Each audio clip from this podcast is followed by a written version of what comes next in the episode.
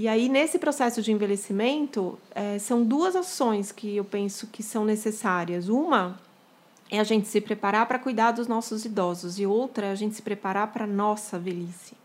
Porque só não, eu falo, a doença e o envelhecimento é ela está reservada para os privilegiados, porque morte e sofrimento é para todo mundo. Não tem ninguém que se diferencie nisso.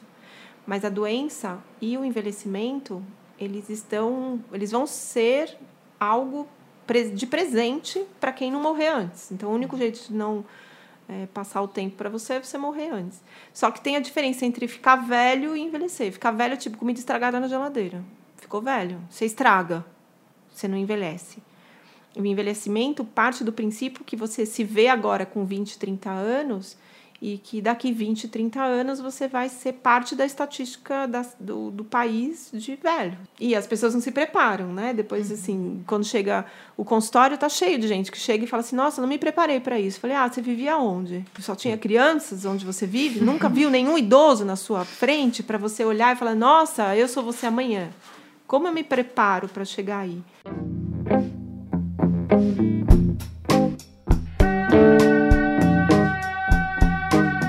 Seres de todos os reinos, estamos de volta com o Coemergência, o podcast que promove a vida, mas não tem medo de falar da morte.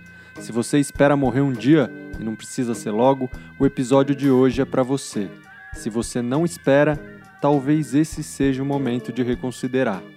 Parece que a gente vai mesmo, e quanto antes a gente puder incluir essa reflexão em nossas mentes e corações, melhor preparados estaremos para quando esse dia chegar, para nós e para os seres que nos rodeiam. Antes de apresentar a nossa ilustre convidada, um rápido disclaimer. É possível que você repare que os barulhos de obras ao nosso redor estavam mais intensos durante essa gravação. Sim, é verdade. Com o podcast ganhando popularidade, o bairro se valorizou, o mercado imobiliário se aqueceu e rapidamente muitos prédios já estão subindo à nossa volta, que em breve serão ocupados por ouvintes do nosso programa. Aparentemente, o único objetivo dessas pessoas é estarem mais perto de nossa lavanderia e eventualmente conseguirem escutar um pouco das nossas gravações ao vivo, conversas informais e cruzarem com a gente pelas ruas e estabelecimentos comerciais do bairro. Se por um lado a gente se incomoda com a falta de privacidade gerada por isso, por outro estamos lisonjeados com essa calorosa demonstração de afeto e carinho. Nos encontramos em breve, vizinhança. Sejam bem-vindos. Na conversa de hoje, recebemos uma estrela. Ana Cláudia Quintana Arantes é médica formada pela USP com residência em geriatria e gerontologia no Hospital das Clínicas da Faculdade de Medicina da USP. Tem especialização em cuidados paliativos pelo Instituto Pallium e Universidade de Oxford. Entre muitas outras funções e atividades, ela é sócia fundadora da Associação Casa do Cuidar, que oferece serviços e ensino em cuidados paliativos, foi responsável pela elaboração e implementação das políticas assistenciais e treinamentos institucionais em cuidados paliativos e terapia da dor no Hospital Israelita Albert Einstein. Estamos aguardando aquele patrocíniozinho ainda, Einstein. É docente da The School of Life, ministrando as aulas Como Lidar com a Morte, Como Ter Melhores Conversas. E nos últimos anos vem desenvolvendo cursos intensivos de conversa sobre a morte para desvendar o tabu do tema também autora do livro A Morte é um Dia que Vale a Pena Viver.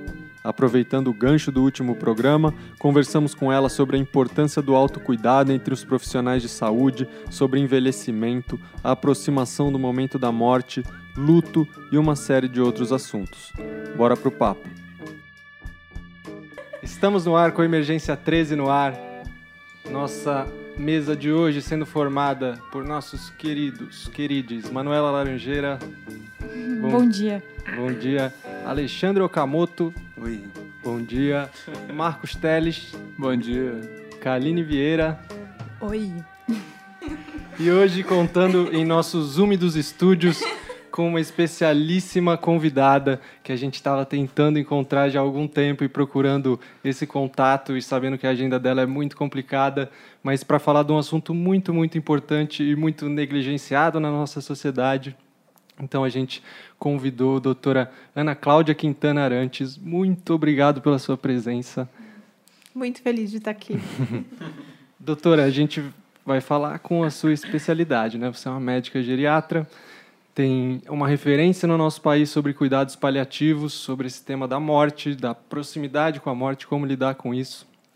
E aí a gente gostaria de entrar um pouco por esse por esse caminho de a gente não fala sobre isso, né? A gente, como sociedade, esse é um grande tabu e você, inclusive, dentro do seu trabalho, é, tem trazido isso por meio de conversa sobre a morte. Qual a importância de falar sobre isso? Então a gente queria começar por aí, assim, queria entender por que, que é importante falar sobre a morte. O que, que é. A princípio não parece importante, né? A gente está todo mundo negando, todo mundo batendo na madeira três vezes quando se fala sobre isso dentro da família. Então, por que, que a gente tem que começar a falar mais sobre isso? Assim, o que, que a gente perde ao não falar sobre isso, doutor? Eu penso que tudo que é muito importante é, de acontecimento na nossa vida precisa de um preparo. Então, você vai entrar na faculdade, você vai pedir alguém namoro, você vai se casar, você vai mudar de país, você tem que se preparar para que isso seja um evento muito bom, muito significativo na sua vida. E o que não faz sentido é a gente não se preparar para o último grande evento da nossa vida. É a última vez que você vai ser o protagonista dessa história que você vive aqui nessa dimensão. Então, é, é valioso a gente falar sobre a morte porque ela estabelece todo o programa da nossa vida com base na, no conceito de que há limite, que, que tem uma data para acabar. E isso faz com que todos os seus outros eventos aconteçam no tempo em que eles têm que acontecer, porque a maioria das pessoas vive deixando para depois as coisas importantes para serem ditas, para serem vividas. E a morte estabelece um limite final. Não há nada que possa ser feito depois dela. Essa ficha caiu para você em algum momento? A gente queria entrar um pouco por aí, assim, saber como foi que essa ficha caiu para você, como foi que esse tema chegou na sua vida e que você começou a se dedicar a ele. Eu tive contato com o sofrimento das pessoas na época da formação, na graduação da medicina. Né? Por volta no currículo antigo da medicina, nas propostas mais antigas, a gente não entrava em contato com as com pacientes até o terceiro, quarto ano da, da graduação. Porque antes você lidava essencialmente com matérias básicas, tipo bioquímica, farmaco, histologia. O máximo que você tinha contato com seres humanos era com seres humanos mortos, que era na anatomia. Mas também ninguém muito dava importância para isso. Era uma coisa que não se é, discutia o propósito de você ter aula de anatomia com corpos humanos, mas se falava sobre anatomia. Não importava quem é que tá, qual corpo de quem que estava ali, né?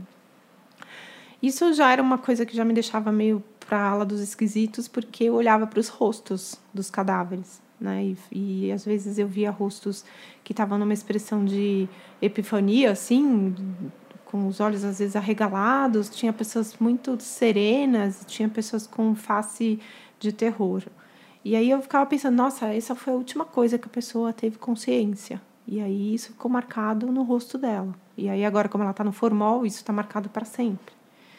E eu ficava pensando nisso. E era uma coisa de ser um, uma pessoa de com pensamentos esquisitos, né? Porque quando eu comentava com alguém, nossa, isso é muito estranho, né? o que, que tem a ver, né? E quando eu tive contato com pacientes, eu entrei em contato com um sofrimento muito grande. E essa, esse talento que eu tenho de me colocar no lugar do outro fazia com que aquele sofrimento para mim fosse insuportável. E quando eu perguntava o que poderia ser feito, a resposta era sempre não tem nada para fazer. É um paciente terminal, é um, paciente em final de vida. E aí eu fui por um caminho de muito sofrimento para mim mesma. Uma por me importar com o sofrimento daquelas pessoas. Outra por ver que ninguém se importava. E mais uma etapa difícil era saber que não havia nada para fazer dentro da medicina. E aí eu fiquei numa crise muito grande e falei assim, se não, se na hora que as pessoas mais precisam de um médico, elas não, não vão receber nada, para que que eu vou ser médica? Né? E aí foi uma crise muito dramática nessa época de vinte e poucos anos de você achar que a sua vida não tem sentido. E aí eu decidi parar a faculdade. Tinha uma série de questões pessoais, familiares que me levavam também para para sair, precisava trabalhar para ajudar em casa. E aí eu parei a faculdade. Aí, distanciada do processo, eu comecei a perceber que é, talvez tivesse alguma coisa para ser feita, mas como as pessoas em volta não se importavam, talvez elas não estivessem motivadas a descobrir o que poderia ser feito. E aí eu voltei para a faculdade. Aí decidi terminar é, e fui escolhi a geriatria como especialidade. Não existia cuidados paliativos, nem esse termo, nem livros disponíveis, nem cursos, nem aulas sobre o assunto aqui no Brasil. Que ano era isso, mais ou menos? Isso, 92, 93, uhum. quando eu me formei. E aí eu pensei que talvez escolhendo uma especialidade onde as pessoas poderiam estar mais próximas da morte de uma forma fisiológica, né, considerada normal, porque você ficar velho morre, né? Tudo bem. A gente acha chato quando um jovem morre. Talvez um idoso nem tão difícil encarar essa verdade. E aí eu fui fazer geriatria. E, e realmente eu comecei a ser feliz quando entrei na residência médica, porque eu pude aprender muito com os professores, porque eram realmente pessoas que se importavam com o sofrimento vinculado à dependência, à perda de autonomia, as fragilidades todas que muitas doenças ao mesmo tempo, né? Porque o idoso tem essa característica, ele fica doente não de uma coisa de cada vez, ele fica doente de várias coisas. Então essas comorbidades e você administrar a família frente a essas perdas de, de, de da independência daquela pessoa que envelhece, me ajudaram muito a ficar mais forte diante do sofrimento do paciente, porque aí eu sabia o que fazer. A questão toda que eu entendi nesse processo inicial é que eu não sabia o que fazer com o sofrimento do outro. Então eu, eu pegava o sofrimento para mim e ficava na mesma no mesmo poço abandonado que o paciente estava, porque ele não sabia o que fazer nem eu. E na geriatria eu comecei a aprender a trabalhar em equipe, então trabalhar dando ouvidos para a opinião da psicóloga, do, do assistente social, do enfermeiro, é, do terapeuta ocupacional, do fisioterapeuta, coisa que nas outras, especializ... nas outras especialidades médicas isso não é muito respeitado. O médico tem um certo teor de potência, onipotência, que ele que decide, ele que sabe melhor, mas de verdade sabe nada, né? Porque sabe muita coisa da parte de fisiologia dos órgãos, mas todo o contexto da, da dimensão social do paciente, a dimensão emocional, a dimensão espiritual, a familiar dele, o médico tem zero de percepção. Ele tem a percepção que a comadre pode, pode ter, porque é uma percepção leiga. A gente não tem formação nisso na graduação. E aí, na geriatria, me aproximei mais do cuidado paliativo, através de um livro que da Elizabeth Kubler-Ross, que é sobre a morte e o morrer. E aí, quando eu li esse livro, eu falei, cara, agora eu sei o que eu tenho que saber. Foi um livro, um divisor de águas. E aí eu fui buscar a formação em cuidados paliativos e complementei a formação em psicologia, é, na área de luto, na área de perdas. Resumidamente. Uhum. Só para ajudar as pessoas de casa, caso não saibam o que são cuidados paliativos. Cuidados paliativos, eles tratam de uma abordagem que vai cuidar das dimensões todas de um ser humano que sofre por ter uma doença que ameaça a continuidade da vida dele. Então, ele vai ter um sofrimento físico decorrente da evolução da doença, da presença da doença no corpo dela, vai é, ter essas consequências físicas muitas vezes por causa dos tratamentos que essa pessoa vai ter que fazer por causa desta doença. E aí vai ampliar os cuidados. Então, a gente tem uma visão do cuidado paliativo que é a arte de retirar tratamentos, de suspender tratamentos. E não é isso. Cuidado paliativo é a arte de ampliar o cuidado para além da dimensão física. Inclui a dimensão física, mas você vai cuidar da dimensão emocional, da dimensão familiar, da dimensão social e a espiritual do sofrimento de uma pessoa que tem a sua vida ameaçada por causa de um diagnóstico. Estava falando que até os anos 90 ainda não tinha muita coisa. Era mais no Brasil ou de modo geral mesmo não se falava tanto sobre isso? Porque assim, ontem, né? Muito recentemente, né? Muito pouco tempo, né? A gente tem o um movimento, o um movimento de cuidados paliativos, o movimento hospice, né? A gente dá esse nome também. Hospice não tem tradução para o português. Se for procurar no dicionário da hospício, que não tem nada a Não é ver, né? isso. Não é bem isso. Então, o movimento hospice, o movimento de cuidados paliativos da era moderna, começa em em 67, 66, 67, em Londres, com uma médica chamada Cicely Saunders, que é uma, uma pessoa que inicialmente começou a trabalhar numa unidade de pacientes terminais, não tinha esse nome, né? Unidade de cuidados paliativos, era uma unidade de pacientes terminais. é, que ficavam como se fosse uma enfermaria, vai. Mas eles não recebiam visitas médicas todos os dias. E esses pacientes eram cuidados por voluntários e a Cicely era uma voluntária. E aí ela decidiu fazer serviço social, porque ela percebeu que ela deveria ajudar mais essas pessoas e sem a formação ela acreditava que falhava. Aí ela fez serviço social, continuou trabalhando lá e viu que a necessidade era para além do serviço social e ela decidiu fazer enfermagem. Então ela se forma enfermeira e ela é contratada nesse espaço para fazer o cuidado continuado desses pacientes. Era uma enfermeira que ia todos os dias. E aí é, um, tem uma prescrição médica que está escrito assim: o nome do remédio, se necessário. E que quando você tem uma prescrição se necessária, quem decide isso é a enfermeira. E ela e mais uma outra colega decidiram que a morfina prescrita, se necessária, deveria ser dada de quatro em quatro horas, que é o intervalo da ação da droga. E aí, no grupo de pacientes que elas cuidavam, elas deram de quatro em quatro horas. E esses pacientes melhoraram muito, tiveram dias incríveis, porque estavam tomando medicação de dor de horário.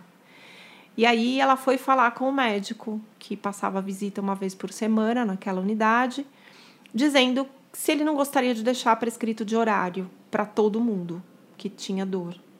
E o médico é, já é uma coisa ancestral, a falta de educação e, e falta de bons modos dos médicos. E esse médico virou para ela e disse: Ah, é verdade, vocês fizeram isso? Ah, então tá, quando você for médica, você faz. E virou as costas e foi embora. E aí ela aceitou a sugestão e, e fez medicina. E aí ela se formou médica com 33, 34 anos. E ela foi a primeira médica contratada dessa unidade para passar a visita todo dia. E ela mudou a prescrição para de quatro em quatro horas, tirou o se necessário e colocou a medicação de dor de horário. E aí, em 1967, ela escreve um artigo que foi publicado numa revista importante na época, falando sobre dor total, porque uma das coisas que aconteceram que aconteceu nesse processo foi que, a, a partir do momento em que o paciente não tinha dor física, ele podia falar das outras dores dele. Então, da dor social do abandono, da dor emocional, do sentimento de culpa, da mágoa, do abandono. Ela, ele poderia falar sobre a dor espiritual dele, sobre a dor familiar. E aí, sem a dor física, você consegue ter acesso à sua consciência e expressar todas as outras dores que você tem. E isso fez com que ela observasse tudo isso com aqueles pacientes e trouxesse para gente esse conceito de dor total, que é algo que nós trabalhamos com bastante é, cuidado e atenção nos cuidados paliativos, porque existe a dor total, não é só a dor física que te atormenta como ser humano nesse momento de finitude, especialmente se você nunca pensou sobre esse assunto antes. Então, existe um, um caminho muito difícil, que é não falar sobre isso. E esse caminho difícil não te poupa da sua morte, porque a sua vida não vai te poupar de ter que falar sobre isso, pelo menos internamente. E aí, nesse processo do mundo todo, o Brasil chegou agora, né, na consciência. A gente está trabalhando nisso. Eu trabalho com cuidados paliativos desde 97 mas não era algo reconhecido, era mal visto. Eu sou uma pessoa feia no meio médico, porque eu aceito a morte e eu não, não luto desmedidamente para prolongar uma dimensão biológica que é totalmente disfuncional. Então, esse espaço que eu alcanço agora é muito impensável, né? É, os pacientes sabem dar valor no meu trabalho, mas a sociedade, a maior parte, acha que não não é importante. Mas é, que vai acontecer. Cada 10 pessoas no nosso país, 9 vão precisar disso.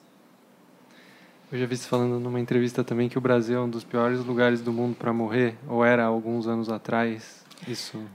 É, em 2010, eles fizeram uma pesquisa que colocou o Brasil entre os. Entre, eles estudaram 42 países. E o Brasil ficou como o terceiro pior lugar para se morrer no mundo. Ficou atrás de Uganda e Índia.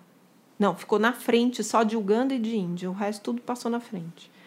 Aí, em 2015, eles repetiram essa pesquisa, é, ampliando o número de países, porque foi uma das críticas. Ah, só 42? Precisa por mais. Aí colocaram, acho que foi 83 países. E aí o Brasil ficou em 42º. E Uganda passou na frente. Então, a percepção de boa qualidade de morte é avaliada por esses índices que foram utilizados nessa pesquisa, é avaliada por índice de consciência da sociedade frente à importância da finitude, o cuidado de fim de vida, o acesso a este cuidado pela população que precisa dele, a presença de políticas públicas e a presença de educação para profissionais de saúde em relação a esse conhecimento. E o Brasil perde ponto em, em todos, né? Porque a, a, a, sociedade é a sociedade do jeitinho, então imagina, nós vamos dar um jeitinho para tudo, ninguém vai morrer. Aí a gente não tem acesso a cuidados paliativos. De toda a população que precisaria de cuidados paliativos no Brasil, só 0,3% tem acesso.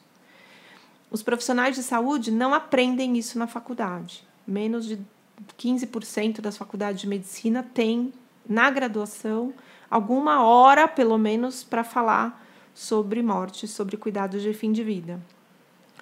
E a gente não tinha políticas públicas a respeito da, do acesso de cuidados paliativos para a população em geral.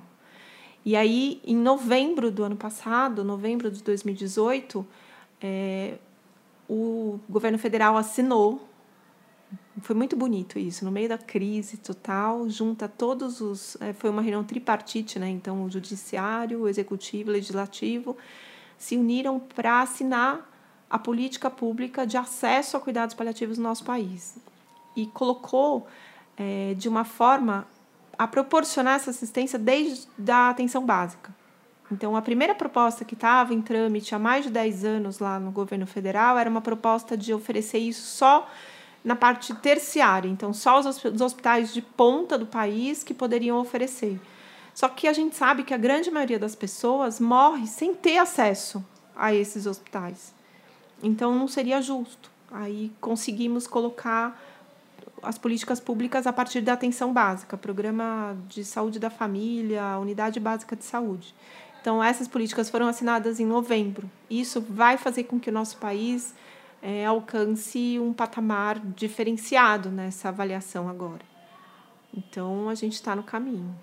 É, eu ia aproveitar, acho que já tocar nesse assunto, é, que a perspectiva é que até 2030 o número de idosos no país ele seja superior ao número de crianças e adolescentes até 14 anos. E pensando nisso, num país envelhecendo, um país com muitos problemas né, relacionados à saúde. Você traz esse dado e para mim é, animador ouvir isso, né? Porque eu, vendo esse contexto, assim, já é triste o que a gente vê hoje na saúde, a falta de assistência, e pensando isso para esse futuro muito próximo, né, daqui 10 anos, é, e o número de idosos aumentando, como é que a gente lida, como é que a gente poderia cuidar desse envelhecer, né, no mínimo, todo mundo vai passar por isso, se não morrer antes.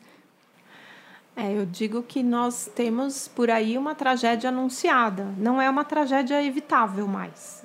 É uma tragédia anunciada. Ou bem a gente vai se preparar para enfrentar isso, ou a gente vai sofrer muito, porque vai ter realmente muitos idosos a gente sabe que o perfil da população idosa, mais idosa, assim, acima de 85 anos, é um perfil que mostra 50% destas pessoas com um quadro de demência.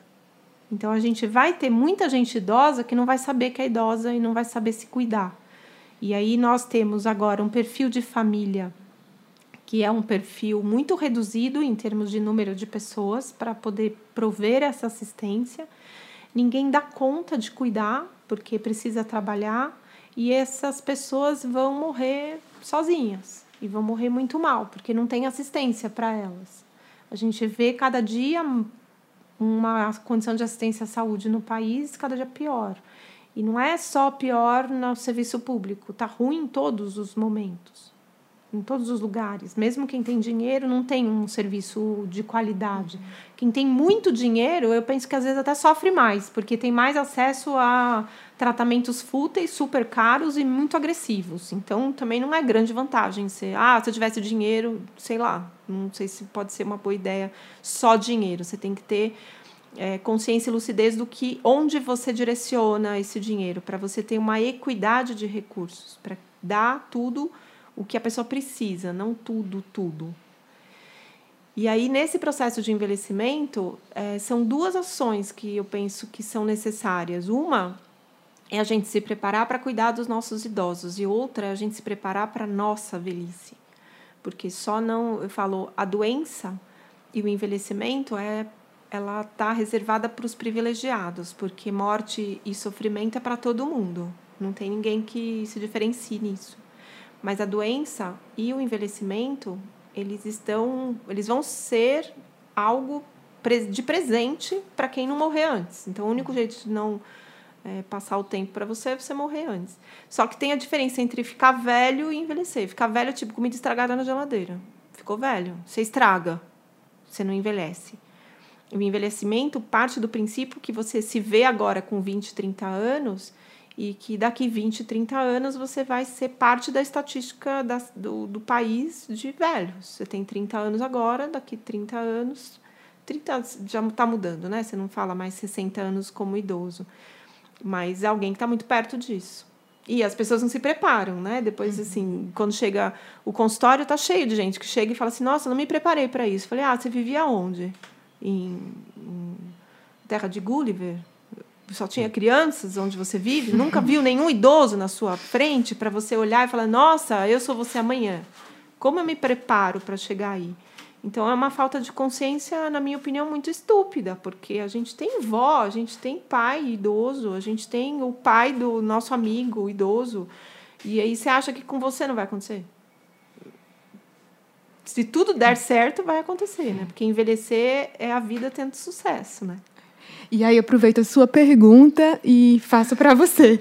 Como é que a gente pode se preparar para o um envelhecimento? Eu costumo dar um exemplo que fica muito fácil para as pessoas entenderem. Assim, vamos combinar que aqui nessa sala todo mundo está com 40 anos. Eu remocei, vocês envelheceram e a gente, todo mundo aqui nesse dia está com 40 anos.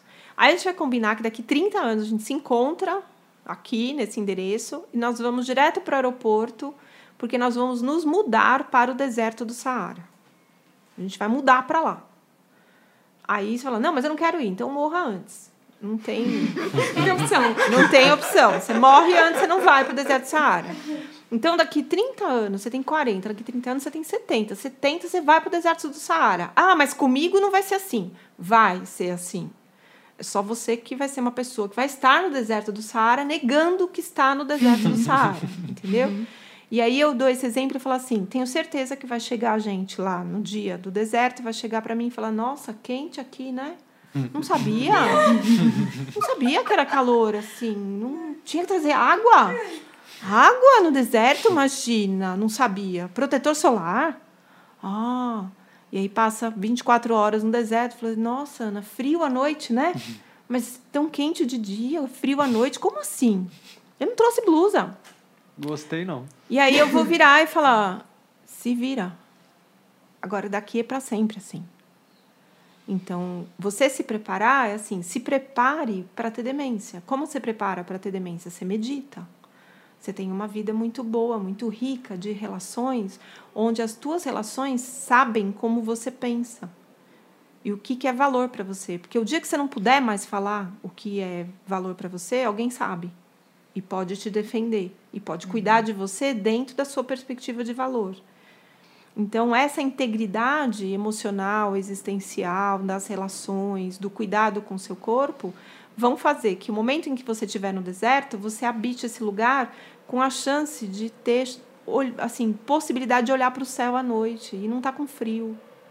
e você poder olhar o céu e falar: nossa, é o céu mais lindo do planeta é o céu que está em cima do deserto, porque não tem nenhuma nenhuma massa que atrapalha a visão. Então, você, no teu envelhecimento, você está muito mais próximo dessa beleza do céu, que eu diria que seria a beleza da dimensão espiritual. Você amadurece para esse processo. Só que se você estiver preocupado com a sua nave, né, eu, falo, você mora no seu corpo, você não mora na Vila Mariana, no Morumbi, no Rio de Janeiro, você mora no seu corpo. Esse é o lugar que você habita. E se você não cuida desse lugar que você habita, como é que você vai habitar anos e anos sem manutenção? Como você vai habitar anos e anos sem movimento? Sem prover uma qualidade de ingesta, né, de, de nutrição que faça com que teu corpo se renove sempre para melhor. Em um ano a gente está novinho em folha, não tem nada repetido no nosso corpo, exceto os neurônios. Mas se você come porcaria, você se transforma em porcaria ao pé da letra. Porque quando você é jovem, tira sangue de pedra. Assim, você come batata frita e, e acha zinco na história, entendeu? É um, é um garimpo de altíssima qualidade. Só que depois, quando você fica mais velho, ou bem você oferece facilidade para o teu corpo em termos de acesso a nutrientes de, de qualidade, ou dançou, vai virar uma porcaria. Tem hormônio de baixa qualidade, tem neurotransmissor de baixa qualidade, tem pele de baixa qualidade, cabelo de baixa qualidade. E aí tudo isso se transforma num grande obstáculo para você poder viver o, a grande maravilha que é envelhecer. Né? Você não vai ter tempo de pensar nisso, porque você não pensou nas coisas que precisam ser cuidadas com antecedência. Esse é o caminho, né?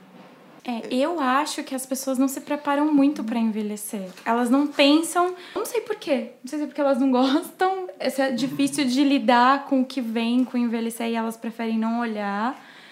Mas aí eu penso assim, agora que eu tava estudando sobre finanças, eu já, eu já tava pensando, gente, as pessoas não pensam nisso, elas não pensam que elas, que, que elas vão viver, né? E aí que elas vão precisar de talvez ter uma reserva para não ficar tão sufocadas, assim. Tipo, a gente tem essa dificuldade de pensar no envelhecimento. Eu acho que é porque a gente não sabe perder. Nós não somos ensinados a perder. E aí o envelhecimento, ele contempla várias oportunidades de perdas. Muitas oportunidades de perder. E aí, tudo que você tem disponível no mundo é autoajuda para você ganhar sempre. Ganhar amigos, ganhar dinheiro, ter sucesso na carreira, ter boas relações, ter filhos incríveis. Tudo é para ganhar, ganhar, ganhar. Mas você não tem nenhum tipo de amparo se você perder, porque isso significa fracasso. Então, é uma. É, as pessoas consideram a, uma pessoa que envelhece livremente como uma afronta, é um tipo uma ofensa você envelhecer. Como assim? É uma decrepitude, é uma vergonha. Fica em casa, esconde isso, né?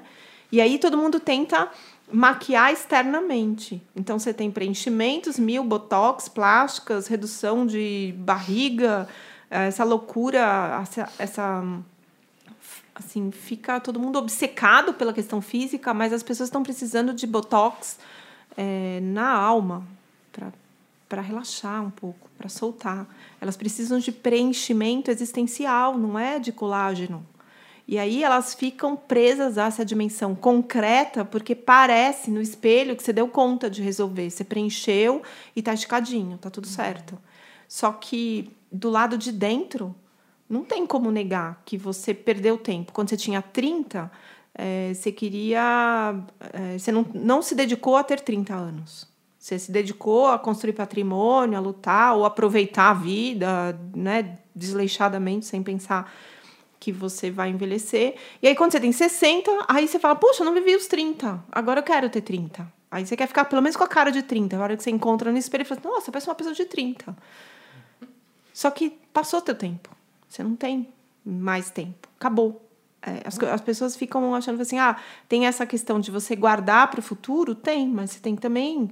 Eu falo, tem que viver aposentadoria todo dia. Todo dia você tem que ter um espaço de aposentadoria no seu dia. Que não é o. o não, não pode ser só às seis da tarde.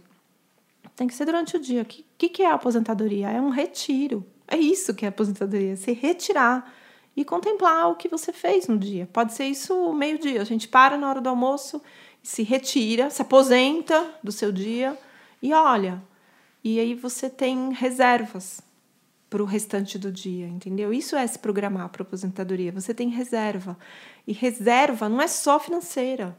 É uma reserva física, é uma reserva amorosa, é uma reserva de paciência, de tolerância. E eu penso principalmente de criatividade, de aprendizado. Você tem que ter uma reserva para continuar aprendendo. Porque se teu cérebro engessar, falar, ah, tô velha, já sou experiente, sei tudo, então, sei lá, indicação formal de reencarnação, então, porque não tem jeito mais nessa vida de, de melhorar, né? Você fala assim, não tem, é, eu, eu, em medicina a gente tem muito isso, né? Indicação formal de um procedimento, no caso, reencarnação, porque nessa não dá mais, né? Isso que você está falando, doutora, me parece que tem a ver, muito a ver com autocuidado, assim, né? A importância do autocuidado. O nosso último programa aqui foi sobre, esse foi o tema, e a gente estava conversando com a Evelyn, que trabalha com ativistas.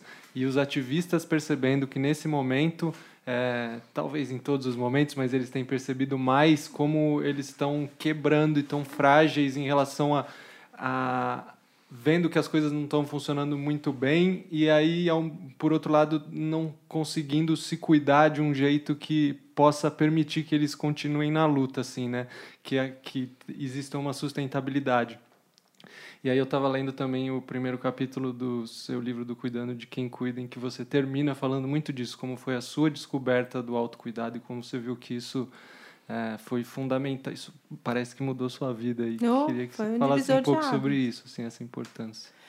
É, eu, eu acabo atualmente falando muito sobre autocuidado para os profissionais de saúde, principalmente para os estudantes de medicina.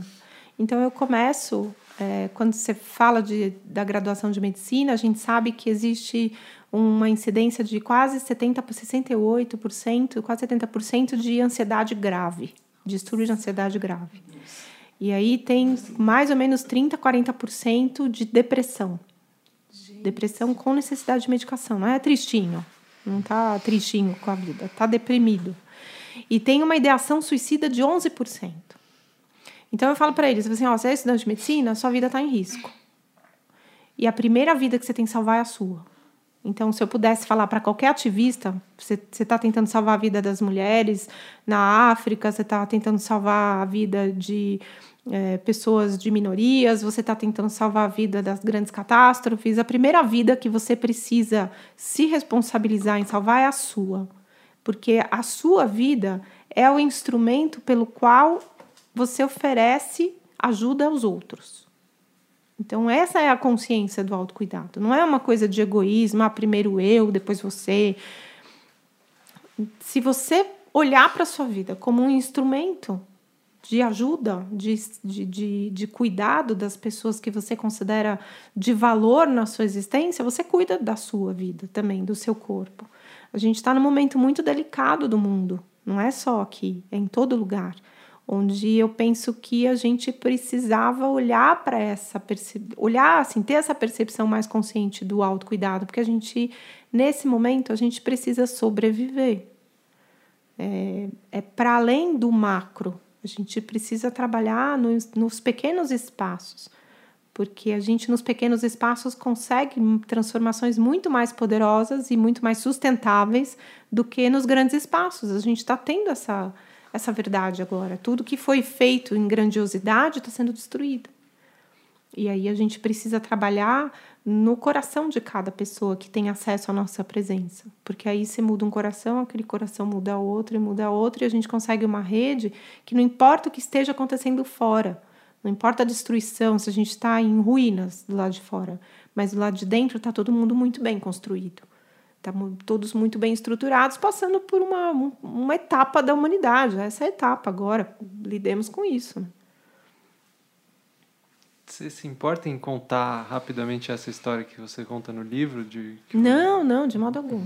Eu, eu, pelo fato de ser profissional de saúde, a gente já vem de fábrica com um aplicativo de autodestruição. Então já ele está ativo já. Você, você tinha que desabilitar, mas não desabilitou. Então você vai no processo de autodestruição, por quê? A gente tem uma ideia de que nós vamos. É, o, o mundo gira porque depende de nós. E aí você tem que dar muito plantão, porque você cuida da sua família, você tem que ter recursos. É, você vai aumentando a proporção da sua necessidade à medida que você vai conseguindo mais empregos. Então, quando você vai trabalhando de um monte de lugar, aí você fica tempo no trânsito, você vai, trabalha, passa a semana inteira às vezes sem dormir em casa, dando plantão, e aí você começa a a destruir a sua própria vida de relacionamentos. Começa a ter crise no casamento, problema com os filhos. Aí você começa a ter problema de insônia, porque como você trabalha a semana toda, quando você vai dormir, você está tão pilhado que você não consegue dormir. Aí você precisa de medicação para poder ficar acordado e medicação para poder ficar dormindo. Então você fica é, exausto, hiperativo e não consegue descansar. E aí você precisa de drogas. Então, tem pessoas que vão buscar drogas ilícitas e tem as que buscam drogas lícitas, prescritas pelos médicos. E aí você fica no estado de torpor. Quando chega um momento que alguém realmente precisa de você e você erra por conta de tudo isso, você começa a perder sua autoestima. E aí você começa a ver que você não serve de fato para fazer aquele trabalho. Então, esse é o, é o percurso que se transita em cima do burnout, que é o esgotamento da sua capacidade de cuidar. Não é só o estresse do trabalho, é, é, é, muito mais profundo que isso. E aí eu estava nesse processo, então tinha dor de estômago, tinha dor nas costas, e aí falava assim: ah, eu tô com dor de estômago, eu pensava assim: ah, tô tomando muito café, preciso parar de tomar café. Aí tinha dor nas costas, ah, eu preciso descansar. Ah, mas aí tinha problema de trabalho, problema financeiro, tinha que ajudar. Aí preciso trabalhar mais, mas eu tenho dor nas costas. Mas aí eu tomo remédio para dor nas costas e trabalho mais. Eu tenho dor de estômago. Aí se eu paro de tomar café, eu fico muito sono. E aí entrava naquele ciclo vicioso. E eu não conseguia dizer não. É, essa é uma característica também do profissional de saúde, porque você acha que é só você que pode ajudar. E aí, ó, oh, doutora, anjo da guarda, venha me ajudar. E eu não podia, mas eu falava, tá bom. Então, ia de madrugada para o hospital, é, trabalhava todos os fins de semana, porque afinal de contas existia uma responsabilidade para a qual eu me curvava e era de mais valor do que a minha sobrevivência. Hum. E aí, nesse processo, eu tive uma, uma experiência de cuidar de um, de um rapaz que era muito jovem, com câncer avançado, e ele fez um vínculo muito forte comigo, de confiança, a família também, e pediu para eu cuidar em casa. E aí, cuidar de uma pessoa em casa nessa condição de finitude é uma coisa muito desafiadora, porque a maior parte das pessoas que estão envolvidas no cuidado não dão valor para esse momento, porque a pessoa está morrendo mesmo. Mas o fato dele ser jovem acabava piorando o sofrimento de todos os envolvidos, mesmo não tendo nada para fazer do ponto de vista da medicina da doença dele. E aí é, teve um momento em que ele estava com alucinação e ele estava numa, numa condição física muito, muito assustadora, assim, era um filme de terror na casa dele, porque ele tinha um câncer de intestino. E o intestino dele parou de funcionar por causa do câncer, só que havia digestão feita no estômago, então ele vomitava fezes. E ele tinha dor, e ele sangrava, e ele gritava, e ele tinha alucinação, e ele pedia socorro, e eu pedia medicação que eu tinha prescrito, mas que não levaram para casa dele, levaram outra, errada. E aí era uma sexta-noite em São Paulo, com uma baita de uma chuva, e eu fiquei quatro horas na casa dele nessa condição. E aí finalmente chegou a medicação, só que a técnica de enfermagem estava totalmente abalada e eu que tive que preparar a medicação para administrar e ele conseguir se acalmar. Aí ele ficou super tranquilo e eu fui embora. Só que a hora que eu entrei no carro, eu não conseguia parar de chorar porque o tamanho do estresse não foi exatamente só por ele, mas tudo que eu já estava vivendo ao longo dos anos. Culminou com aquele sofrimento de que eu tive que lidar com uma impotência de quatro horas. E eu me dei conta que a minha presença poderia, em algum momento, não fazer diferença na vida de ninguém. Porque eu estava lá, não neguei ir lá. Mas eu fiquei quatro horas totalmente impotente. E eu não tinha condição de esperar aquelas quatro horas. Eu estava tão exausta que eu sucumbi naquele sofrimento. E aí eu tive que parar. Eu pedi demissão no dia seguinte, aí meu chefe falou: "Não, não, você precisa descansar só, tirei férias, fiquei 40 dias fora". E, e aí eu voltei para o trabalho, acabei voltando para o trabalho. E aí nessa volta eu mantive esse hábito de dizer sim para tudo. Eu superei aquela aquela condição que chama fadiga de empatia, né? Que esse é o nome do, do do máximo do processo, quando você não aguenta mais. Eu tinha alucinação com ele de madrugada, assim, eu, eu abri os olhos e via ele na minha frente com a boca suja de sangue e cocô pedindo ajuda. E eu ouvia ele, tinha alucinação mesmo, é uma coisa muito muito grave esse processo que os profissionais de saúde passam quando tem esse, essa a síndrome do estresse pós-traumático secundário, que é secundário porque não foi comigo, foi com uma pessoa que eu assisti sofrendo, né? E, e aí, nesse percurso, chegou perto do Dia da, das Mulheres, eu recebi um convite para ir num evento da Associação Paulista de Medicina. Que eu tinha que ter dito não, porque ia ser o pior dia do, da semana de trabalho, um baita de um trânsito para eu ir para lá. E eu falei: tá bom, eu vou. Eu cheguei atrasada, não tinha lugar para sentar, e eu estava com muita dor nas costas. Sentei na, na escada e sem saber como é que eu ia conseguir levantar de lá depois. E aí teve uma apresentação do João Signorelli, que é um ator que faz o monólogo de Gandhi. E num determinado ponto da, do monólogo, tem uma parte que uma mulher leva o filho dela para falar com Gandhi e pede para ele dizer para o filho que ele pare de comer açúcar, porque açúcar faz mal para os dentes, faz mal para o cérebro e isso não vai ser bom para o corpo dele. E aí o Gandhi diz a ela: volta daqui uma semana. E ela obedece, ela volta para o final da fila, né? Porque acho que era uma semana de fila para poder chegar nele. Ela volta para o final da fila. Uma semana depois, ela traz a criança e faz novamente o pedido. Aí o Gandhi se ajoelha na frente da criança para ficar na mesma linha do olhar dessa criança e segura na mão dela e diz: Meu bem, não coma açúcar, porque faz mal para os seus dentes, faz mal para o seu cérebro não faz bem para o seu corpo. E aí a mãe do menino pergunta para ele: Desculpa, mas por que, que você não disse isso a semana passada? Aí ele respondeu: Porque a semana passada eu também comi açúcar. E aquilo foi um nocaute para mim. Assim, de onde eu tinha o direito de cobrar e exigir das pessoas uma responsabilidade com o cuidado delas se eu não cuidava de mim? Então, se eu fosse minha paciente, eu me demitiria, porque eu não fazia alimentação correta para não ter dor de estômago, eu não fazia endoscopia, não tomava remédio, eu tinha dor nas costas e não fazia atividade física, não fazia fisioterapia. Eu estava com uma vida pessoal desgastada, abandonada e estava tudo muito ruim na minha vida. Não era só a parte física, estava tudo muito ruim. E aí aquilo me colocou frente a frente a uma necessidade de coerência. Eu precisava é, aprender que a importância do que é dito diz respeito ao que você vive, não ao que você acredita que é para viver. O que eu acreditava, eu sabia o que era, mas eu não vivia aquilo. E aí o poder da minha fala era zero, porque não tinha verdade no que era dito. Era só um sonho do que deveria ser feito. E aí, a partir daquele tempo, naquela semana, eu comecei, eu fui para terapia, eu reduzi a quantidade de trabalho, eu falei, sinto muito para o meu pai, para minha mãe, não posso pagar tudo. Ah, mas como é que nós vamos fazer? Eu falei, não sei.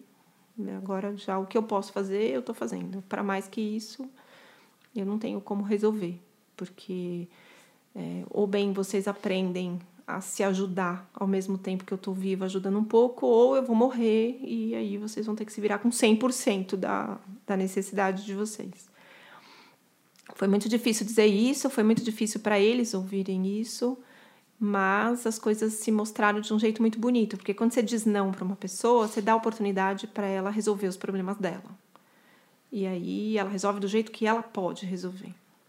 E assim foi com a, com a, minha, a minha relação de casamento, que a gente sentou e viu que não tinha futuro, e a gente começou o processo de separação, cuidando dos filhos, que era tudo que eu não queria viver, mas que eu sabia que precisava viver para eu poder entrar num mundo, num um tempo de mundo para mim que fazia sentido em relação ao que eu falava, o que eu acreditava.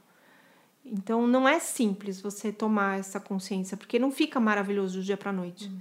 Você ainda passa por um processo muito grande, embora poderoso, é muito desgastante você reconfigurar toda a sua vida num processo que esteja alinhado com aquilo que você acredita. E aí foi esse grande divisor de águas. Hoje eu sou muito amiga do João e, e eu falo: você salvou muitas vidas, porque através do momento em que você salva a minha vida, você salva a vida de todos que eu cuido, né? Então, muita, muita alegria, muito benefício de poder olhar para a vida dessa forma. História linda. É né? bonita.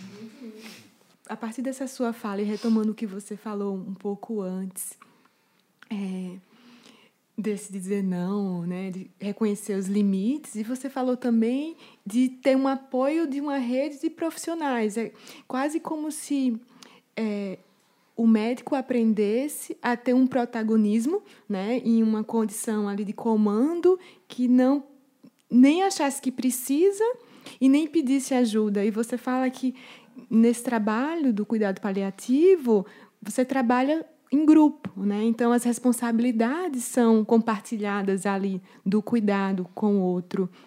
Isso fez diferença para você no, no, no, nesse processo de conseguir sentir que ajuda e não se sobrecarregar nesse cuidar? É muito interessante o fato de você poder ter acesso a essa consciência precocemente na área profissional então, profissionalmente, eu tinha consciência da importância desses profissionais junto de mim para cuidar do outro. Mas para cuidar de mim, eu nunca achei que fosse necessário. Uhum. Porque é, eu não estava doente com câncer, né? Não era uma doença grave, incurável, que ameaçava a minha continuidade da minha vida. Mas de verdade era, né? Porque eu estava num processo de autodestruição. E aí foi ali, ali que eu desabilitei o aplicativo de fábrica do profissional de saúde. Não, não vou me matar né? O mundo vai girar com ou sem mim. As pessoas que estão em sofrimento que eu não posso ajudar, ela tem o processo dela também de descoberta. Não é, eu falo, a doença é uma oportunidade de descobertas. Não é um castigo, não é uma punição. E aí esse essa consciência de que eu preciso de cuidado foi uma, uma construção nesse tempo. Então, o primeiro passo foi de autocuidado. E, e, recentemente eu aprendi a ser cuidada, porque essa já é uma etapa pós-graduação, né? Então, assim, você aprende o autocuidado, assim, é meio assim difícil tal, mas rola, né? Agora, quando você se permite ser cuidada, então já é um, um grau de evolução para além das possibilidades dos simples mortais, né? Porque você vai aprender na marra o dia que você ficar dependente porque você teve uma doença. Mas o processo de receber cuidado ele é mais desafiador para quem gosta de cuidar, né? Uhum. No, no livro tem uma passagem que eu gostaria até de citar, que eu acho bem interessante, te pedir para comentar.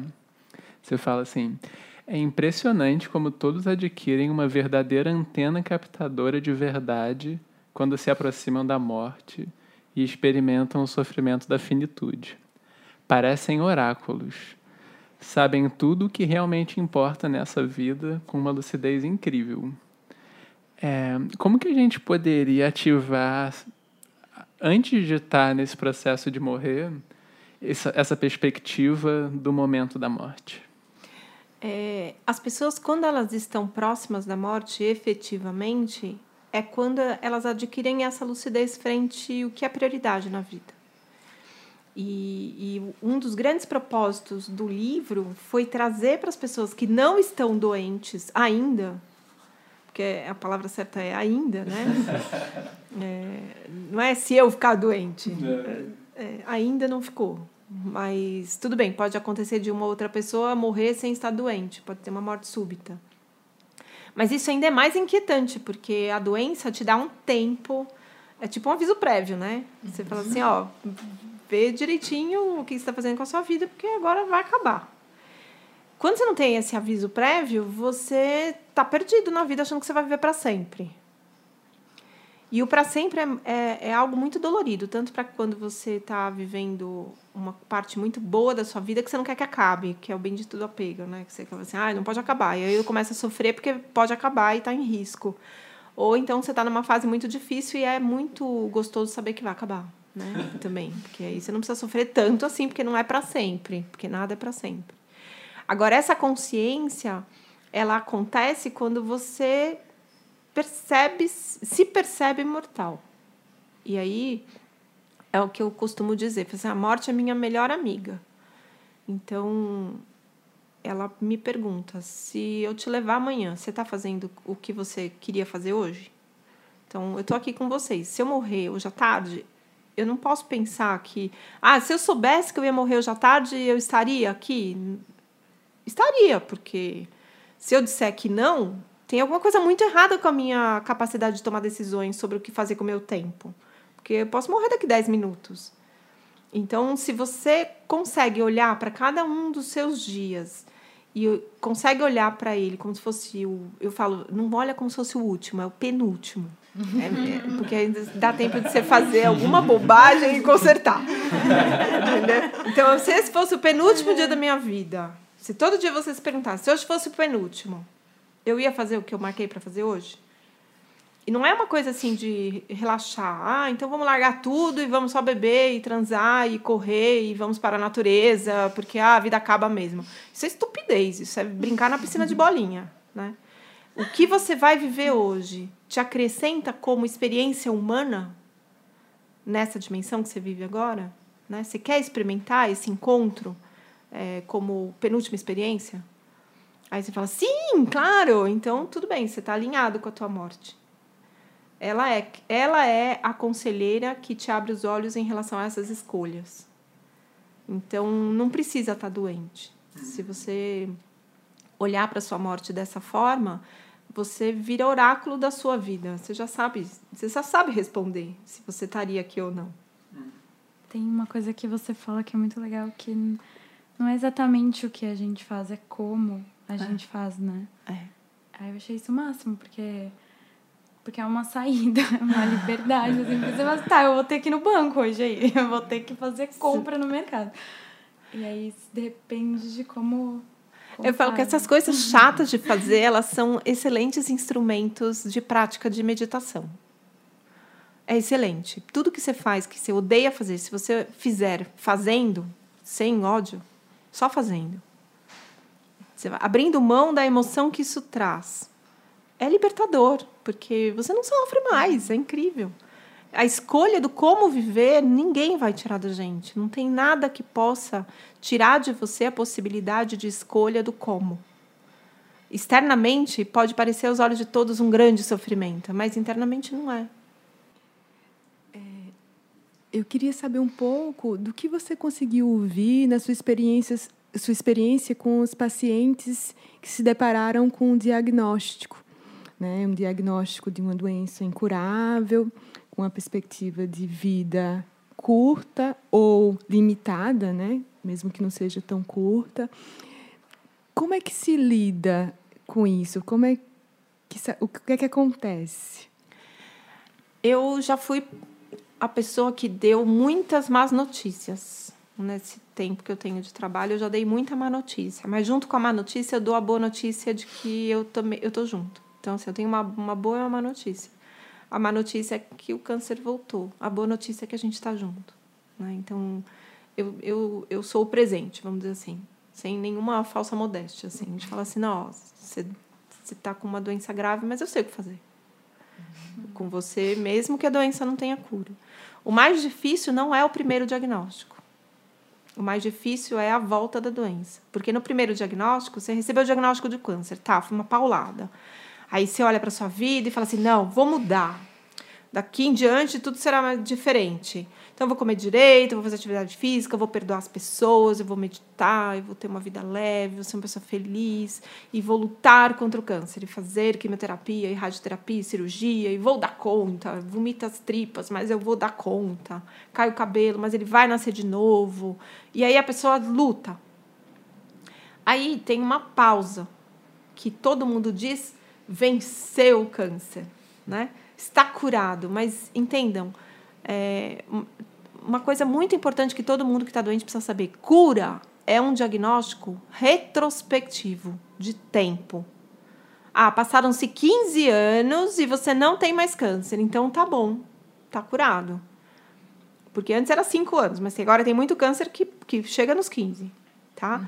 Então, cura é retrospectivo. Você tem um tempo em ausência de doença, ausência de evidência de doença pode não ser um tempo ausência de sintomas, porque você não tem nenhuma doença perceptível, mas você está com fraqueza, você está com fadiga, você está gordo, você está triste, você está deprimido, você está sem emprego, você perdeu as suas relações.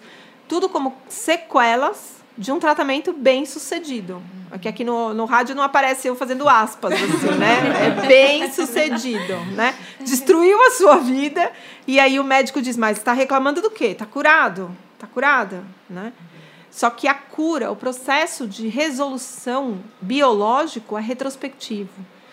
Só que o que eu vejo quando a doença volta é primeiro encarar que tudo que foi feito, que você achava que ia resolver, não resolve.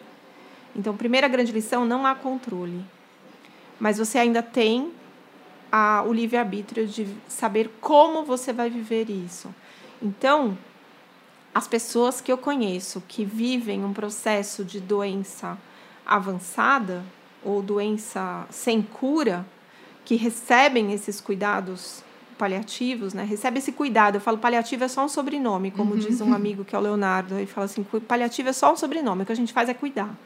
Então essas pessoas que estão sendo cuidadas, eu não conheço gente mais feliz. Então tem dúzias que eu posso te dar de nome de pessoas assim. Você quer falar com uma pessoa feliz, assim, que está plena no momento presente, porque ela não tem futuro para pensar. Ela consegue fazer metas de curto prazo, semana que vem. Mas ela está aqui agora, ela está completamente feliz com a escolha que ela tem. E aí, essa pessoa tem um câncer avançado. Aí você fala, coitada dela? Eu falo, não, coitada de vocês que não tem. Porque ela é, pode ser muito feliz porque ela não adia a felicidade dela, porque ela sabe que ela não tem tempo. É, vou aproveitar falar de algumas, algumas pessoas próximas que estão vivendo processos parecidos com esse, mas que não tiveram a sorte ou o privilégio de serem cuidadas né, por uma equipe que desse conta dessas dimensões todas. E essas pessoas elas sofrem, estão sofrendo muito, mas a família também adoece junto. É uma sobrecarga que que vai se espalhando, porque a família é convidada, convocada a ficar nesse lugar de cuidadores, e elas não aprenderam a lidar com o sofrimento sem adoecer junto, sem tomar o sofrimento para si. E pensando nesse, nesse aspecto, né, que existe o cuidado que é feito por profissionais de saúde, né, mas tem os familiares, os amigos. Como a gente poderia pensar um jeito de estar junto com as pessoas e apoiá-las, cuidar delas, mas suportar isso também, né? Dar conta disso para não adoecer junto, ou pelo menos não adoecer tanto. Eu penso que não é um, não há nenhum conselho extremamente útil para essas pessoas, a não ser o fato delas poderem fazer o melhor que elas podem e respeitar que o melhor que elas podem não é tudo. É, é melhor elas pensarem que elas estão dando o todo do que elas podem oferecer, ao invés de falar que vai dar tudo, porque uhum. tudo ninguém tem para dar. Então, quem não tem acesso a esses cuidados, que vai passar por equipes médicas que não valorizam o sofrimento físico, que não medicam, ou que tem preconceito sobre é, morfina, por exemplo. Ontem, anteontem, gravei um vídeo é, falando da questão da morfina. As pessoas acham que morfina mata, mas a morfina ela está associada à morte porque ela é oferecida para as pessoas nas últimas horas de vida. E não é que a morfina causou a morte, a morfina acompanhou a morte, porque a morte já estava em processo.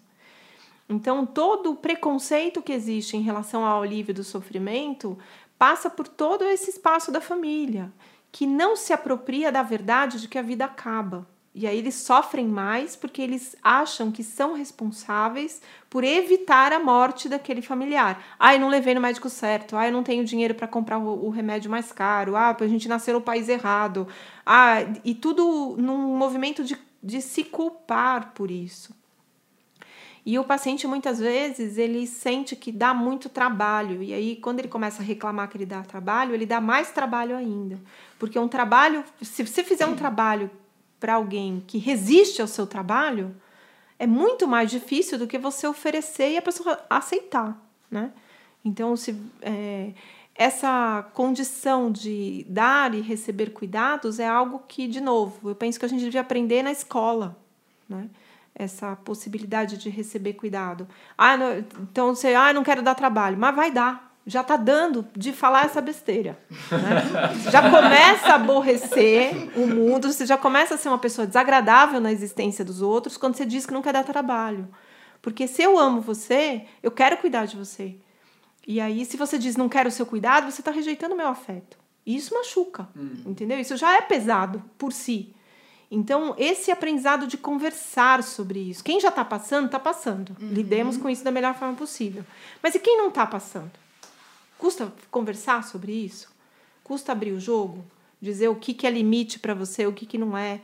Quais são os seus valores? O que você considera uma vida digna? O que, que você está disposto a abrir mão para manter sua vida digna? Ou caso tenha que lutar por essa vida digna, o que, que você está disposto a, a, abrir mão do conforto, vamos dizer assim, para você buscar essa realidade? Você conversa para ter quando a gente está bem, assim, na hora do café da manhã, né? Ainda meio nessa linha, assim, do, do cuidado envolvendo a família, é, as pessoas na nossa sociedade agora uh, é como se existisse menos espaço para as pessoas idosas assim elas tendem a ficar mais isoladas né? Porque elas estão desconectadas do de uma produtividade muito intensa as pessoas estão ocupadas enfim. Os núcleos familiares são menores né é, qual o impacto assim que você vê a solidão das pessoas idosas tendo sobre o, o bem-estar delas a solidão, é, eu acho que é o mal do século, porque a gente está solitário de si mesmo, a gente falta na nossa própria vida, a gente não se faz companhia muitas vezes. E aí a gente está vivendo num espaço onde a autossuficiência prevalece sobre as conexões. Então, você é melhor visto se você mora sozinho, se você não precisa gastar dinheiro com ninguém para te ajudar, é, você viaja sozinho, você compra todas as suas coisas sozinho, você se vira sozinho. E isso é bem visto. Nossa, uma pessoa de sucesso. Então, uma pessoa dependente é uma pessoa fracassada.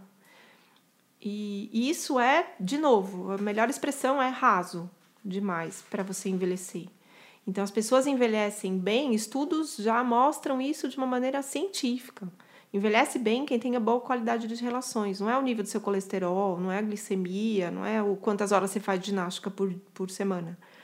Mas é a qualidade das suas relações que interfere na sua percepção de sucesso de envelhecimento. Então a gente está vivendo um, um, espaço no mundo, o futuro do mundo, que é espelhado pelos países é, mais desenvolvidos, é um futuro desastroso. Londres, Londres, não só Londres, todo o Reino Unido vive agora um tempo de redução da expectativa de vida. Você acha que isso podia acontecer? Com os avanços todos? Ao invés de você já pensar que lá poderia ter gente com 130 anos, está reduzindo a expectativa de vida. As pessoas estão morrendo antes. E aí, por causa dessa avaliação, se tornou necessária a criação do Ministério da Solidão, que é o ministério que vai cuidar desse aspecto dos idosos que estão sozinhos. Então, eles estão sozinhos por um lado, por é, serem considerados fracassos, né? Vergonhoso, cruel se expor uma pessoa idosa, porque ela é o significado do seu futuro, a decrepitude, a dependência, a perda, e não tem quem cuide, porque estão todos muito ocupados em serem sozinhos e autossuficientes, né? Então, estamos diante de um grave problema, que também só vai mudar a partir do microcosmo. Se você mudar isso na sua família, para as pessoas te respeitarem quando você ficar mais velho, porque você luta pela sua autonomia para sempre. Você acha que você conseguiu o status legal quando você está adulto, aí quando você tiver com 85, seu filho te leva no geriatra e fala: ela não come nada, ela não toma remédio, ela tem que fazer tal coisa. Uhum. E aí você olha para a velhinha ali sentada e ela deve pensar: em que parte mesmo que, que eu tinha na cabeça quando eu decidi ter filho, né? Porque olha só que eu tenho, um vexame que eu tenho que passar na frente de uma estranha. E aí o primeiro convite que eu falo, eu falo assim, tá bom, é, nós vamos só decidir quem vai falar primeiro, mas a sua mãe vai falar. E ela vai falar, inclusive, a respeito de como ela vê a forma como você controla a vida dela. Uhum. Se tá tudo bem para ela dessa forma, se a gente vai ter que ajustar algum tipo de comportamento, tá? Porque você ainda é filha dela, né? Você não se tornou mãe dela porque você a, a, quer agora uma autoridade sobre a vida dela para controlar a vida dela, porque ela não vai viver para sempre, mesmo que você controle todos os remédios dela, mesmo que ela come tudo certinho, mesmo que ela faça tudo o que você manda ela fazer, ela ainda assim vai morrer. E aí, como que você vai viver esse tempo de relação com a sua mãe? Mandando nela? Ou interagindo com o tempo que ela tem nos intervalos de, de cumprir funções? Porque é muito cacique e um índio só. Todo mundo quer mandar na vida de um idoso, né? Uhum. Mas ainda é mais feliz aquele que tem quem mande nele. Porque o que está sozinho, sozinho, tá pior.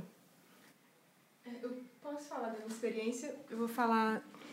Contar um pouco a experiência que eu tive com meus avós, né? Minha, meus avós moravam é, sozinhos, os dois. Minha avó tinha 80, meu avô tinha 84. E meu avô era cego, praticamente nascença. E minha avó caiu, quebrou o fêmur em casa, escorregou, fez a cirurgia e teve um AVC pós-cirúrgico. E nesse contexto, não tinha mais como ficar em casa. É, e com o meu avô, muito menos. Né? Então foram os dois para a casa dos meus, da, da minha mãe. E daí, isso que você está falando, né? Então, quem, quem manda agora? Porque tinha a condição do meu avô, muito metódico, por ser cego, né? Então, ele era super metódico, ele nem queria ir, ele queria continuar na casa dele, não tinha como, não dava para cuidar de duas pessoas que precisam de, de cuidados em lugares diferentes, né? Então, foi, uma, foi um desafio para o meu avô e para a gente. Eu já não morava na casa da minha mãe, mas estava acompanhando.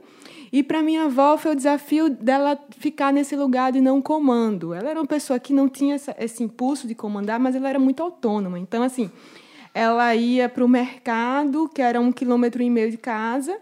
Aí ela fazia feira, ia lá quatro vezes pegar as sacolas, para vocês hum. terem ideia. Ela, é. faz, ela andava muito, ela tinha muita autonomia. Então, quebrar o fêmur e ter uma AVC e ficar sem perspectiva de andar e ter autonomia, para ela foi muito difícil. E daí, desde que eu nasci, eu lembro que minha avó falava que ia morrer. Então, a morte, eu, eu sofria, né? Nossa, minha avó querida, que eu amo tanto, vai morrer. Mas eu, ela sempre falava que ia morrer. Eu não vou ver seus 10, seus 15, seus 20, eu não vou ver nada, eu não vou ver nada. Isso aí você já estava achando que era blefe, né?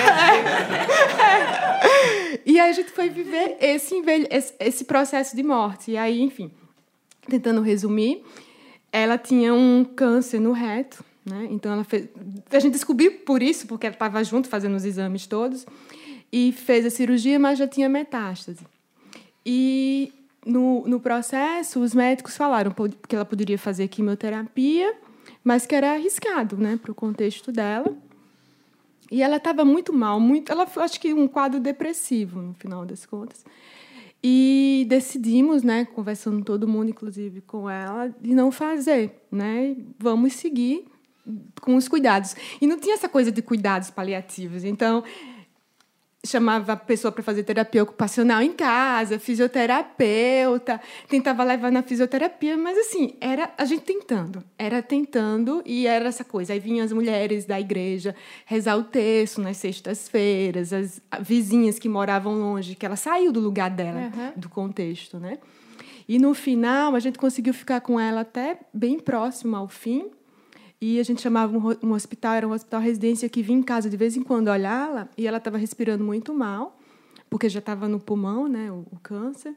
E uma médica chegou desesperada, ela tem que estar para o hospital agora. Ela tirou minha avó de casa sem pedir licença, assim. Puxou minha avó, meu avô sem entender nada, minha avó sem entender nada, a gente sem entender nada. E, assim, era negligência que a gente estava fazendo na cabeça da, da médica.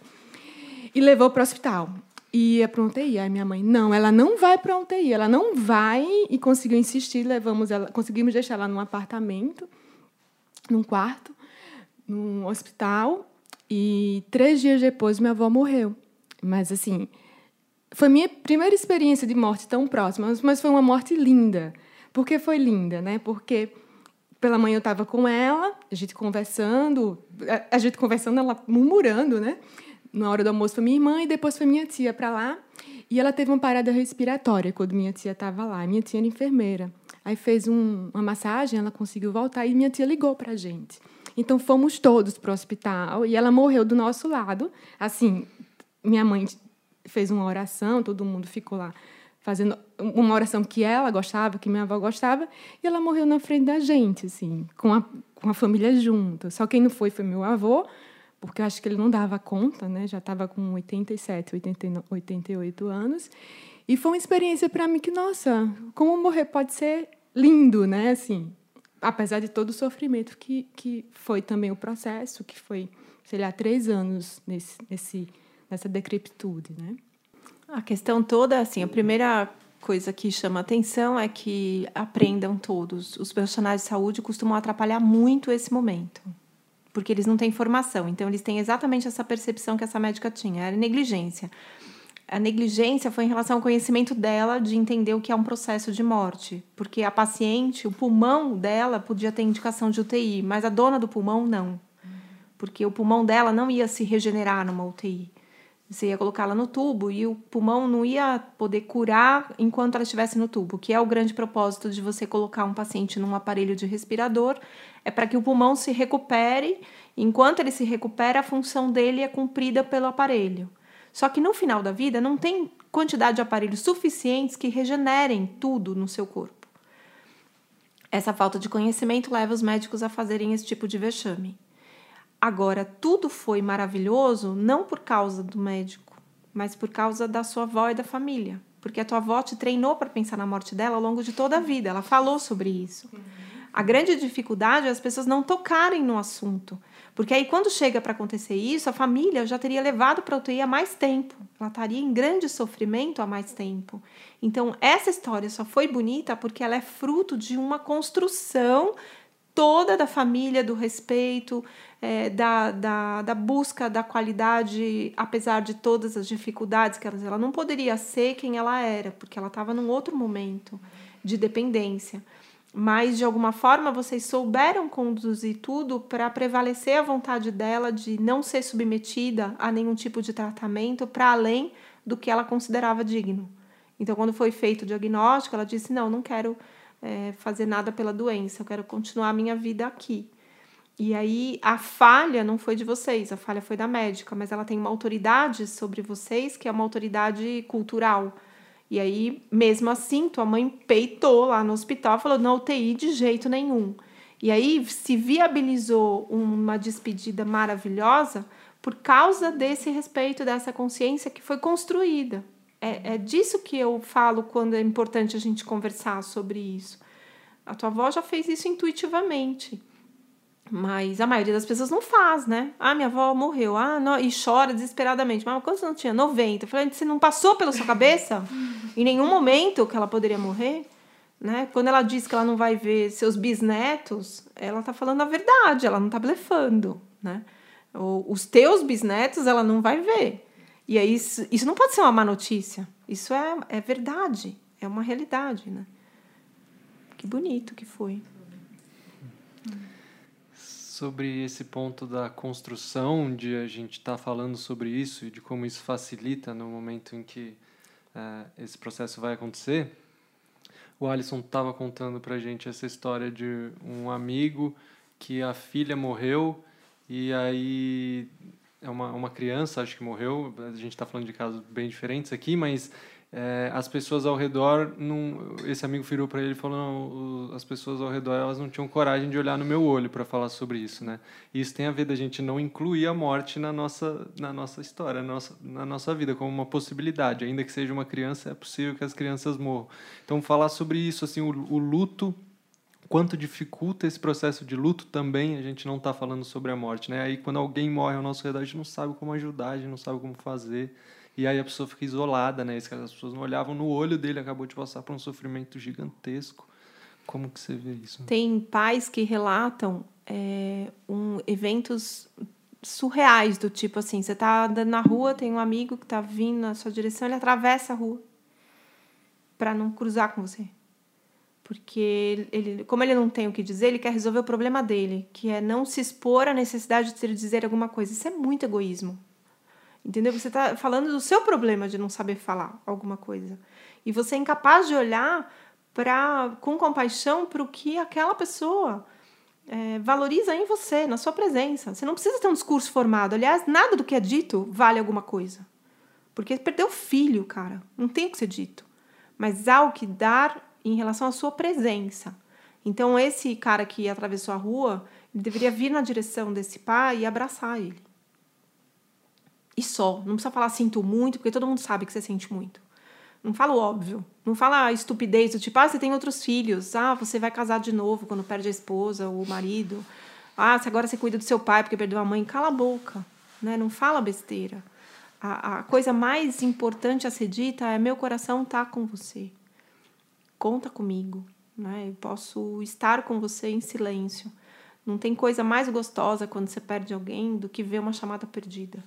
A pessoa não vai atender. Eu não queria falar quando perdi meu pai, minha mãe, minha irmã, minha melhor amiga. Mas ver que aquela pessoa ligou faz com que eu não me sinta só. Alguém se importou. E o vazio que vem depois da morte de alguém é um negócio abismal, porque se a pessoa está doente, todo mundo liga liga, manda mensagem aí, quero notícias, ah, precisa de alguma coisa, ah, eu tô rezando por você, botei na corrente de oração, babá, orando, não sei o que, tal, vai dar tudo dar certo. Ai, sonhei que estava curado. Morreu. Silêncio. Porque o pessoal se desculpa da própria ausência, dizendo, ah, não quero incomodar. Na verdade, quando você está falando isso, você está falando assim, não quero me incomodar. Porque a dor do outro é tão grande e aí eu tenho esse hábito de me colocar no lugar do outro, aí a dor dele é tão grande que eu não consigo me pôr no lugar no, do pai que perdeu um filho. Então eu quero sumir. Eu perdi toda a minha alegria de ser uma pessoa boazinha quando eu lido com um sofrimento que eu não dou conta de lidar. Mas a questão é, se você for compassivo, você não precisa experimentar aquele sofrimento para respeitá-lo. Você respeita. E aí você tá do lado da pessoa. Você não vai devolver o filho dele, a criança mas você vai conseguir mostrar para esse amigo o quanto ele é um pai incrível por ter vivido a experiência de ser pai daquela criança corajosa, daquela criança bonita, daquela criança forte, é, daquela criança que, no tempo que ficou com aquele pai, ensinou muita coisa. E aí você pode perguntar: o que, que você aprendeu com esse filho? O que, que você é diferente depois de ter encontrado ele nessa vida? E isso faz com que esse pai, essa mãe saia daquele espaço de coitadinho. Ai, caiu um raio na minha cabeça, Deus me odeia, me levou meu filho, e tantos pais têm filhos vivos. E aí, azar dos pais que não têm o filho que você tem. Entendeu? Cada um com a sua alegria. E esse espaço de não saber o que dizer é um espaço praticado todo dia, porque a gente não diz nada, a gente não fala sobre esse assunto. Então, uma das coisas mais perversas é você é, ficar com um discurso de conte comigo e depois que a pessoa, quando a pessoa mais precisa contar com você, ela não conta, porque você é um covarde que não sabe o que dizer e aí você tem vergonha de ficar em silêncio e aí você finge que nada aconteceu.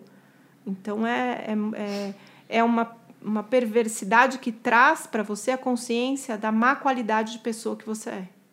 Porque você não é uma pessoa que realmente com quem alguém pode contar porque você estava oferecendo aquela aparência de cuidado. Você não estava oferecendo você como cuidado. Se você está oferecendo você, é, você sabe que você não vai trazer a vida do, da, daquela pessoa de volta. Mas você sempre soube disso. E aí você só continua fazendo aquilo que você já sabia, que é oferecer a sua presença. Você colocou um pouco agora é, essa experiência do outro, da gente entrar em contato com o sofrimento do outro e da dificuldade que a gente tem, né? E da, muitas vezes a gente foge. E como fica, né? É, a gente ter que sustentar o sofrimento de um ente querido que vai embora, de um amigo, quando aquele contexto vai, sei lá, um ano ali tentando dar apoio e a pessoa morre. E aí fica aquela dor. Você tem alguma ideia do que pode ser um, um caminho para cuidar desse luto, para elaborar esse luto? É, eu penso que esse estado de, de presença te salva da dor insana de um luto mal vivido. Porque a, a dor insana do luto mal vivido é uma dor que vem a partir das suas ausências na relação, quando a pessoa estava viva. Então dói muito mais se você esteve ausente. E às vezes você está ausente estando presente fisicamente. Você não está ali com a pessoa, vivendo aquela relação, aquela conexão. E aí, quando você perde, perdeu. Tipo, não tem plano B. Entendeu? Ah, depois semana que vem eu fico com ela. Não tem semana que vem. Não vai ter nunca mais. E aí isso dói muito. Se você teve um estado de presença Claro, não é, não é a presença 24 horas por dia, 7 dias por semana, mas assim, você ficou 5 minutos na semana ou 5 minutos, você ficou com ela, de fato, você tem onde sustentar a sua cura da dor do luto. A, a cura da dor do luto se sustenta em cima do tempo de presença que você viveu ao lado daquela pessoa ao longo de toda a sua vida, não só no tempo de doença. Então, se teve muito amor, teve muita presença. Se teve muito amor e muita presença, vai doer muito agudamente a ausência, não as, as ausências do momento presente, não as ausências passadas, uhum. né? Você não vive a dor da ausência do que você não viveu, você vive a dor da ausência do que você não vai viver com aquela pessoa. Isso que é o processo é, mais puro do luto. O processo contaminado ele é visto com muito mais sofrimento porque você tem as ausências passadas. Que você eu devia ter ido, eu devia ter falado, eu devia ter estado junto, eu devia, devia, devia serve para fazer poesia poderia, devia e se, é poesia, contos, é da literatura. Da vida prática, não tem isso. Então, você viveu tudo que você podia viver? Vivi. Então, tá. Lidemos com a dor na sua expressão pura, não contaminada. E, e essa coisa da, da gente fugir né, dessa, desse momento, quando você está acompanhando alguém em processo de luto, você consegue fugir. Você consegue atravessar a rua para outro lado, mas é, se você está no processo de luto, você não atravessa a rua porque você está junto com você. Então é mais desafiador. Eu penso que as pessoas que não dão conta de estar junto, então, se eu estou passando um processo de luto e você não dá conta, é muito mais bonito você me escrever, fala, Ana, eu, eu não estou suportando ver você sofrer, então eu vou me cuidar um pouco me dá um pouquinho de tempo porque eu vou aguentar mais para frente. Eu não te esqueci. Eu estou me preparando para poder estar tá junto com você. Isso é lindíssimo, entendeu? Isso tudo bem. Nota 10 para quem se reconhece no seu limite. Mas fugir sem deixar nenhum recado é, é vexame, é vergonhoso, assim. É, eu consigo ver ao mesmo tempo, assim, como infelizmente acontece da gente viver um pouco sem consciência, sem presença às vezes, é, muitas pessoas vão descobrir que não estiveram presentes depois, né? Depois que a pessoa já faleceu, enfim. Depois que ela não soube oferecer um apoio no momento de luto. É... E não necessariamente são pessoas mais e horríveis, mas a consciência instalou depois, né? Como lidar nesse caso para a coisa não virar uma culpa? Aí a gente vai pôr em prática a compaixão por nós mesmos. Uhum. Porque se você não tinha condição de oferecer aquilo que agora você dá valor de oferecer, então você já fica grato àquela pessoa por ter aprendido isso. Uhum. Então você já troca o sentimento de culpa por gratidão. Então você fecha os olhos pensando na pessoa assim, cara, obrigada por ter me ensinado isso. Porque tudo que você me ensinou com isso que eu aprendi, eu vou viver melhor com as pessoas que agora ainda vivem e elas vão ser amadas em honra a você. Sabe, quando você fizer essa, essa conexão, essa oração, assim, cada, cada tempo de amor que eu viver agora, eu vivo em sua homenagem. Isso te liberta da culpa e te perdoa, entendeu?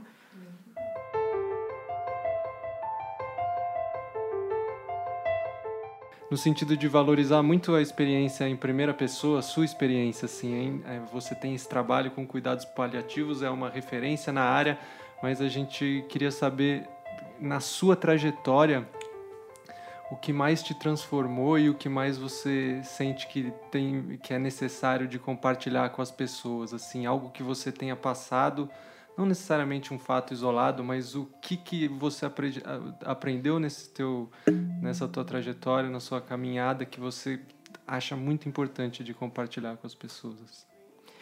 Na minha trajetória a parte mais valiosa que mais me transforma que mais abre espaço dentro de mim é o olhar.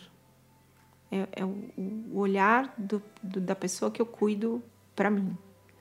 Então, o que ela vê quando ela me olha e o que eu consigo enxergar no olhar dela. Isso, para mim, é o espaço mais poderoso do encontro, é o olhar. É o momento em que a gente se conecta, assim. Fala que, a, que o, os olhos são a janela da alma, então é a hora que você abre a janela. Eu tenho coragem de te ver e eu te admiro no que vejo. Não tem pena no meu olhar, não tem pesar, tem amor, vai ter saudade. E isso, quando eu olho com essa mensagem, a pessoa ela se eleva para esse nível de pessoa. Ela não é a coitadinha que fracassa diante da luta contra o câncer. É uma pessoa que eu admiro e que eu tenho a honra de partilhar esse tempo, esse espaço com ela. Então, o, o olhar dela me, me fortalece naquilo que eu acredito que possa fazer por ela e que possa fazer por todos. Então, esse é o momento para mim mais potente. E eu penso que esse é o momento mais potente de todos os encontros. É o momento em que você olha nos olhos da pessoa e fala: Cara, que alegria ter encontrado você. Acho que é isso. Que bonito. E é tão gostoso. Experimenta. um canceriano, uma com ascendente em peixes. então, então, a gente tá falando do mesmo assunto, né? Todo mundo cheio de água no olho. É muito gostoso, porque é isso que eu falei. Quando você olha pra uma pessoa que ela tá naquele estado, né? Tá magrinho e, e tá amarelo e tá caquético, tá fraco e tal. Eu, eu, traduzindo para o momento presente do que eu vivi, teve um, eu, eu tava fazendo a fisioterapia e tinha que ficar quatro a, seis, quatro a cinco semanas sem pôr o pé no chão. Aí eu passei em consulta com o ortopedista e, e aí a primeira, primeira noção de olhar, né? Porque eu não presto atenção no que o cara tá falando, porque eu já sei que as pessoas falam coisas que elas não estão sentindo. Então não presto muita atenção. Aí eu ficava olhando para a cara dele me examinando, assim. E ele foi assim, ele começou, soltou o curativo tal, pegou meu pé, começou, ele arregalou o olho, assim, ele tem o olho claro, assim, eu vi a pupila abrindo, assim. E aí abrindo, aí ele começou a sorrir, aí ele arregalava o olho, assim, tipo, com uma surpresa, né? O jeito que ele mexia. Ele falou assim, isso aqui tá muito bom. Ana, você tá com uma recuperação incrível, olha a mobilidade disso. Eu falei, ah, o cirurgião é bom, né? Aí ele falou, não, mas a matéria-prima também era muito boa, porque, é, olha isso, você tá indo muito bem, a fisioterapia você tá fazendo direitinho mesmo. Eu falei, tô, a fisioterapeuta é ótima, a Sabrina é incrível. E aí ele falou assim, ó, semana que vem acho que já dá para começar com carga parcial. Então antecipou, era para ser quatro a cinco semanas, foi quase menos de três, não, foi três semanas, foi menos de quatro semanas. E aí cheguei em casa super empolgada. Semana que vem vamos pôr carga parcial. Tinha fisioterapia. Eu fui no médico de manhã, à tarde chegou a Sabrina. Ah, já tô sabendo da sua consulta. Aí eu falei, você viu que legal, né? Parabéns para você e tal, vamos celebrar. Nananana. Ele falou assim: ah, tá bom. Ela fez a primeira parte da sessão e falou assim: vamos andar? Aí eu falei, não era semana que vem? então, semana que vem a gente tem que se preparar, né? Porque ela falou assim: não, vamos andar agora. Você quer andar agora? Aí eu tava apavorada, eu não me sentia capaz de andar. Mas aí eu olhei nos olhos dela e falei assim: Você acha que eu sou capaz? Aí ela deu um sorriso assim, parecia que eu me vi andando nos olhos dela. Aí eu falei assim: Se ela acredita, eu vou. Porque eu confio nela, ela disse que eu vou, então eu vou. Aí andei. Foi assim, a experiência de uma criança andando, assim, indo em direção ao pai e à mãe. Ela, vem, vem, vem. Foi uma delícia, mas assim, eu vi o poder que tem um olhar. Eu vivi na pele isso. Então, se o médico ou o terapeuta olha para você como você sendo capaz de ir até o banheiro, você fala assim: Eu não acredito, mas eu confio nela. Ela acredita, então eu vou. Esse é o poder do olhar, entendeu? Ele, ele mexe com as suas entranhas de autoconfiança ou de destruição, de falar assim: Não, você não vai ser capaz de andar nunca. Uhum. E um poder que a gente tem de fazer o tempo inteiro com todo mundo, o né? tempo inteiro, de... tá acesso, acessível. Você tem já todo, todo equipamento necessário para hum. fazer isso. Mas se você não tiver esse preparo interno de, de, de lucidez, de consciência, de conhecimento acima do que está sendo feito com aquela pessoa, aí você pode errar gravemente. Né? Porque aí é um grande engano, né? Vamos pular no abismo e a gente consegue voar. Às vezes não. Doutora, muito, muito obrigado. Foi uma conversa deliciosa, assim. Acho Ai, tomara que tenha muito bons frutos. Ah, acho que vai ter. Acho que as pessoas em casa vão com certeza se impactar com isso também. Muito é. obrigado e uma honra receber você aqui. A gente está obrigado. muito Obrigada pelo gelinho, foi gostoso. pelo café, pela Valeu, gente. Então nos encontramos daqui a 15 dias, se a impermanência permitir. Isso aí. Até lá.